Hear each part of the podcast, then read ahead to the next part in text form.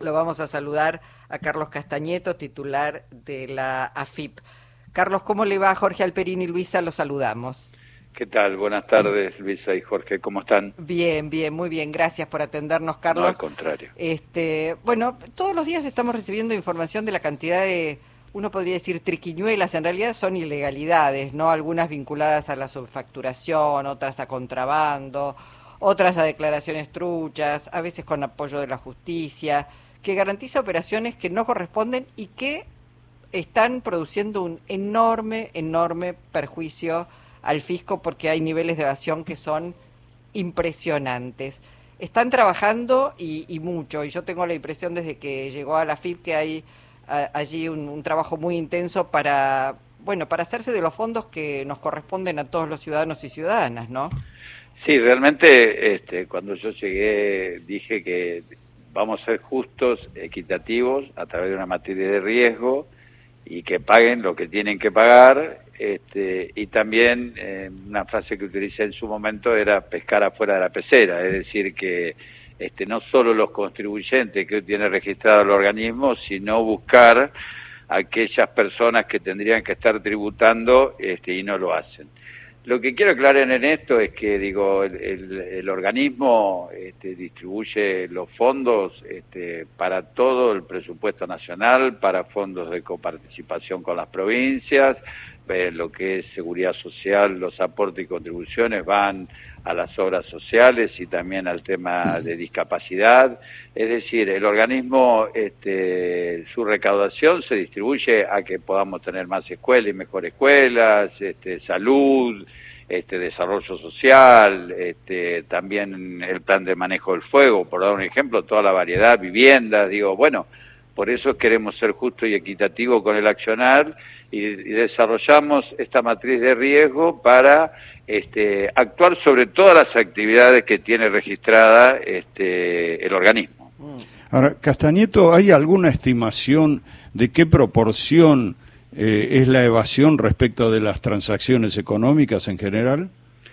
Mire, eh, es muy difícil dar un, porcentaje o un número. Lo que sí nosotros hemos detectado, este, apenas asumimos al tiempito, 222 empresas que no habían presentado impuesto a las ganancias. Entonces dijimos, ¿cómo puede ser que estas empresas con esa utilidad o que eran exportadoras no presentaban impuesto a las ganancias? Entonces, vuelvo a insistir, para mí lo más importante de todo es tener una matriz de riesgo digo, para que no digan que vamos sobre este, sobre aquel, digo, acá eh, actuamos sobre todos los contribuyentes de la misma manera, donde nos da eh, riesgo alto, medio, bajo, según la actividad, por una serie histórica, por investigaciones, por fiscalizaciones, y pudimos detectar en el último tiempo que, por ejemplo, voy a hablar de un impuesto específico, el impuesto a las ganancias, el porcentaje que pagan las empresas es mucho más bajo de lo que deberían pagar. Entonces, a través de esta matriz de riesgo y también hemos hablado con la, eh, IGJ este, para trabajar en conjunto sobre el análisis de las declaraciones juradas, cómo vinieron proporcionándose, porque vemos que, eh, no digo todas, eh, no quiero hablar de todas, sino algunas empresas, en lugar de pagar el 35%, están pagando entre el 4 y el 6% del correspondiente impuesto a las ganancias. Claro, eso en cambio, el impuesto, perdónenme un segundito, el impuesto sobre personas humanas, este, llámese autónomos o la cuarta categoría de ganancias, a uno le descuentan el 35%. Entonces, no es equitativo el porcentaje que, que estamos recaudando en función de las más de 225 mil empresas que pagan impuestos a las ganancias con respecto a los contribuyentes de cuarta categoría. Claro, a eso se refería Cristina Fernández de Kirchner la semana pasada cuando decía, fíjense que hay más este, trabajadores que pagan mucho más que las empresas sobre impuesto a las ganancias, precisamente. Exactamente, sí. Ahora, eh, cuenta, digo se necesitan más leyes, cuentan con todas las herramientas necesarias, mencionó la IGJ, Inspección General de Justicia Castañeto, y también vemos ahí a veces las dificultades que, que existen, ¿no? Bueno, las denuncias que ya, que ya ha hecho Nissen también sobre determinados este, jueces que, digamos, amparan determinadas, porque está la evasión y después está la ilusión, todas esas que nosotros llamamos triquiñuelas, pero terminan siendo ilegalidades, ¿no? Sí, tal cual. Bueno, digo, hay dos maneras de evadir, ¿no? Eh, o, de eludir a, realmente a lo que corresponde tributar. Una es evadiendo y otra es la ilusión. Es que la ilusión es parte de lo que recién yo le comentaba, ¿no? Es justificar gasto para reducir sus ganancias. Con respecto a las leyes, eh, yo digo que sí hay que haber algunas modificaciones en algunas leyes. Y, sobre todo para que no se judicialice eh, todo lo que hace el organismo si no, este, hay grandes estudios que este, judicializan, cosa que vaya al tribunal fiscal y se demora mucho tiempo. Entonces, este, sé que se está trabajando en el Congreso este, una ley para modificar esto, porque primero porque no tiene ningún costo. Entonces se judicializa, no se paga como se debe pagar y después de cuatro o cinco años se pide el tribunal donde entre la inflación y, los cuatro o cinco años que pasan prácticamente o en algún momento se, eh, se otorga alguna moratoria entonces este, esto produce una merma en la recaudación y un beneficio para aquellos que quieren lucrar este, con este procedimiento. Por eso consideramos que hay que modificar esa normativa y también este, estamos modificando otras normativas internas para tener, este, por ejemplo, como ustedes eh, se han enterado del CIRA o del CIRASE con respecto a las importaciones, para detectar bien las importaciones, cambiar este, la matriz que nosotros tenemos, porque la fórmula ya, ya era conocida, entonces eh, pasaban por arriba esa fórmula en forma rápida, en cambio ahora estamos, no estamos cortando la importación y esto quiero que quede muy claro, sino que tenga que cumplir con todos los requerimientos que, que, instruye la normativa y las leyes para poder importar y lo mismo vamos a hacer con las exportaciones, porque eso nosotros nos da una información de cuánto realmente están importando eh, con un, eh, con un sistema muy ágil en este caso, eh, digo, tanto la IMPO como la EXPO, que la estamos empezando a trabajar, este, pasan rápidamente por el organismo, después va este, a aduana, este, ven la condición económica financiera de la empresa, si tiene deudas, si tiene TAC tiene concursos, quiebras, digo, son distintos indicadores, muy por arriba le estoy diciendo, pues el secreto del organismo, y después pasa a la Secretaría de Comercio donde se habilita este, la importación. Ahora, Lo mismo con otro procedimiento vamos a hacer con las exportaciones para tener un flujo de fondos, cosa que nosotros podamos informar. Bueno, por ende está incorporado, ¿no? El Ministerio de Economía y, y a su vez estamos trabajando con el Banco Central de la República Argentina. Una pregunta, ¿ganancias es el impuesto más evadido? Eh... Mire, nosotros este, estamos tratando de, achicar la brecha de evasión en todos los impuestos. Armamos, por ejemplo, nuevamente eh, un área muy específica que es de impuestos internos porque vimos que la recaudación era muy baja de impuestos internos. Y la verdad que este, con gente especializada en el tema este, pudimos detectar maniobras de evasión impositivas este, que recayeron sobre empresas manufactureras, y también sobre comercializadoras de cigarros, cigarritos, cigarrillos, tabaco, tabaco picado y enhebras, y estamos hablando en ese caso de mil millones de pesos en la evasión. Por eso, este, digo, en todos los impuestos eh, tratan de evadir, porque también en IVA, este, que estamos achicando la brecha y estamos aumentando la recaudación, se evade, digo, en muchos impuestos. Por eso estamos este, tratando de aumentar las fiscalizaciones, los controles y, tanto fiscalizaciones sistémicas como presenciales para este, realmente ver y conjuntas, digo, ¿no? Porque si va de GEI sola, mira solamente la parte impositiva. Si va a seguridad social, con el libro Sueldo Digital hemos avanzado muchísimo, ya prácticamente tenemos todas las empresas con el libro Sueldo Digital y eso nos da una información muy, muy importante, porque también con el ATP habíamos detectado irregularidades en, los aportes de, algunas empresas con respecto a sus empleados. Cuando hacemos estas eh, fiscalizaciones integrales miramos eh, no solo la parte impositiva, sino con respecto al IMT, que son ingresos mínimos de trabajadores, que tenemos más de 90, este, para este, ver realmente si con esa producción y con esa parte impositiva lo pueden hacer con los empleados que tienen declarados. Mm. Eh, Castañeto, se está hablando de más de 100 mil millones de dólares fuera de la Argentina, particularmente en los Estados Unidos, y se está a punto de suscribir un acuerdo con eh, el homólogo, vendría a ser de la FIB norteamericano, este, ¿Qué expectativas hay respecto a eso? Porque hoy ya rige un acuerdo, pero digamos tiene algunas algunas dificultades.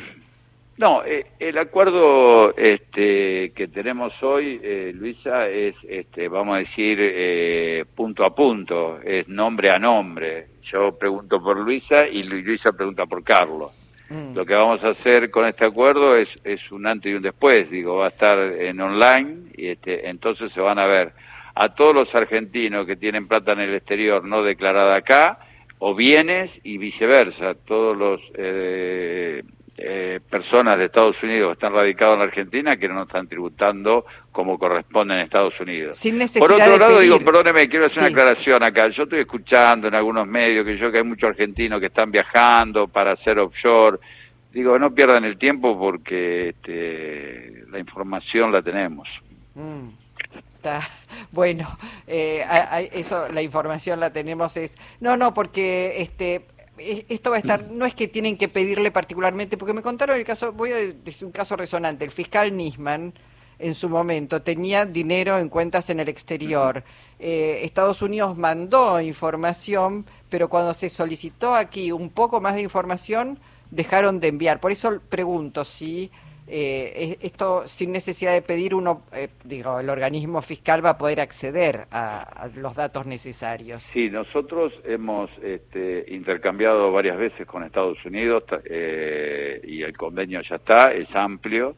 Este, y ahora se delegó en el ministro de Economía, Sergio Massa, a través de la Cancillería para que se firme el acuerdo. Yo calculo, si Dios quiere, que el acuerdo va a estar firmado en este mes y se va a poner en práctica a partir del primero de enero. Eh, Castañeto, en la provincia de Buenos Aires anuncian que están estudiando bajar impuestos para la clase media y la clase baja. Eh, ¿Hay algo de eso también eh, preparan ustedes o, no está en el horizonte de medidas que puedan tomar en el futuro? Bueno, siempre digo que se incremente la recaudación, se cumplan las metas y, se, avance. Digo, nosotros, a ver, primero y principal, eh, nosotros ejecutamos lo que eh, se legisla.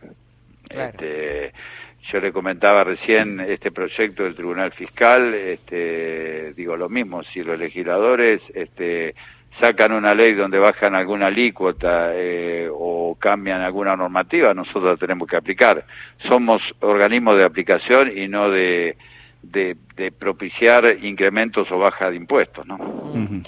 Eh, con la provincia de Buenos Aires estamos trabajando muy fuerte con ARBA este, en función de facilitar el pago de los distintos impuestos, porque ustedes saben que este, tenemos 24 provincias, 23 provincias y una ciudad autónoma, este, donde cuando el que paga las cuentas este, tiene que entrar un montón de veces. Tenemos convenios con muchas provincias y muchos municipios para que con un solo pago usted pueda ingresar eh, en las distintas contribuciones que tiene que hacer, tanto de los impuestos provinciales y o tasas municipales como los impuestos nacionales. Claro, eh, pensar hoy en una reforma tributaria general es muy ambicioso. En todo caso, se irán sumando leyes eh, que no voy a decir son parches, pero bueno, que van a ir dando respuesta y solución, ¿no? Sí, tal cual. La verdad que eh, es un tema que con tiempo hay que empezar a tratarlo. No se puede tratar de un día a otro, tiene que estar todos los sectores. Este, nosotros acá tenemos eh, un comité de especialistas tributarios y, la idea, no digo este, hoy ni mañana, pero empezar a hacer una reforma impositiva integral, pero tiene que haber un acuerdo muy importante, ¿no? Porque hay impuestos coparticipables, este, hay distintos impuestos que es compleja el sistema impositivo, no se va a hacer de un día para otro. Yo el otro día comentaba que hacer una reforma impositiva integral estamos haciendo como una reforma constitucional. Entonces, pero me parece que nos debemos, este, como dice usted, eh, no seguir con parches, sino cómo facilitar este, al contribuyente que pague y en consecuencia también con todos los sistemas que hoy tenemos, como también este, sepa el contribuyente que lo que paga es lo correcto, este, porque a veces también se sienten este, defraudados por algunos profesionales, y por otro lado también este, que no sea tan engorroso el pago de tanta cantidad de impuestos. Claro, bueno, lo último y ya lo liberamos, Castañeto, agradeciéndole su tiempo, que sabemos que es muy, muy, muy valioso. No, pero bueno, gracias a ustedes, porque digo, también es bueno comunicar lo que hacemos, este, porque si no el tema impositivo es engorroso, este, pero trato de hacerlo este, lo más llano posible para entender, ¿no? Sí. Porque este, lo que estamos haciendo, en definitiva, es, eh, que paguen lo que tienen que pagar, eso es lo que digo. Pero le, digo, ¿cuál es la pregunta? Perdóneme. No, no, no, solamente si cerramos el 2022 con un buen nivel de recaudación. Sí, la verdad que la recaudación está subiendo eh, en forma interesante. Digo, el, mes anterior subió más de un 100%. Hay que reconocer que, que fue parte por, por las exportaciones del llamado dólar soja. Y este mes eh, subimos en el interanual un 92.5 aproximadamente. Y hemos... Eh, achicado la evasión, por ejemplo, en IVA y también este, en ganancias hemos achicado la brecha y hemos aumentado la recaudación. Así que estamos conformes, eh, está por arriba de la inflación, este, y, pero hay que seguir eh, trabajando y también ayudando al contribuyente, si me permite un segundo más, uh. este, a través de la Subdirección de General de Servicio al Contribuyente. Nosotros teníamos dos millones de personas con la pandemia que este, se inscribieron en forma eh, digital y tenían que ir a cada una de nuestras regiones o delegaciones a inscribirse.